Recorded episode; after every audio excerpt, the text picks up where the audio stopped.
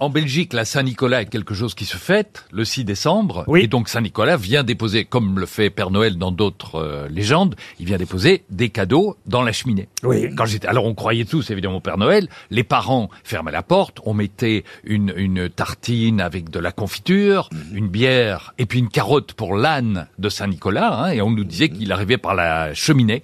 Il déposait un cadeau.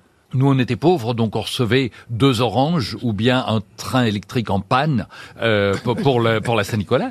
Et le jour où j'ai découvert qu'il y avait peut-être une arnaque et que c'était mon père qui mordait dans la tartine et buvait la bière et, et la carotte et mangeait la carotte pour faire croire qu'ils étaient vraiment passés, j'ai préparé une tartine, mais sous la confiture, j'ai mis de la moutarde.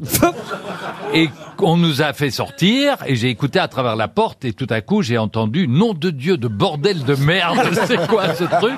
Et là j'ai su que c'était mon papa qui faisait le rôle de Mais il y, a- ça. il y a une histoire comme ça, ces deux filles sur le trottoir euh, qui, c'est bientôt Noël et euh, elles se demandent est-ce- qu'est-ce que tu as demandé au Père Noël? Et l'autre répond bah 30 euros comme à tout le monde.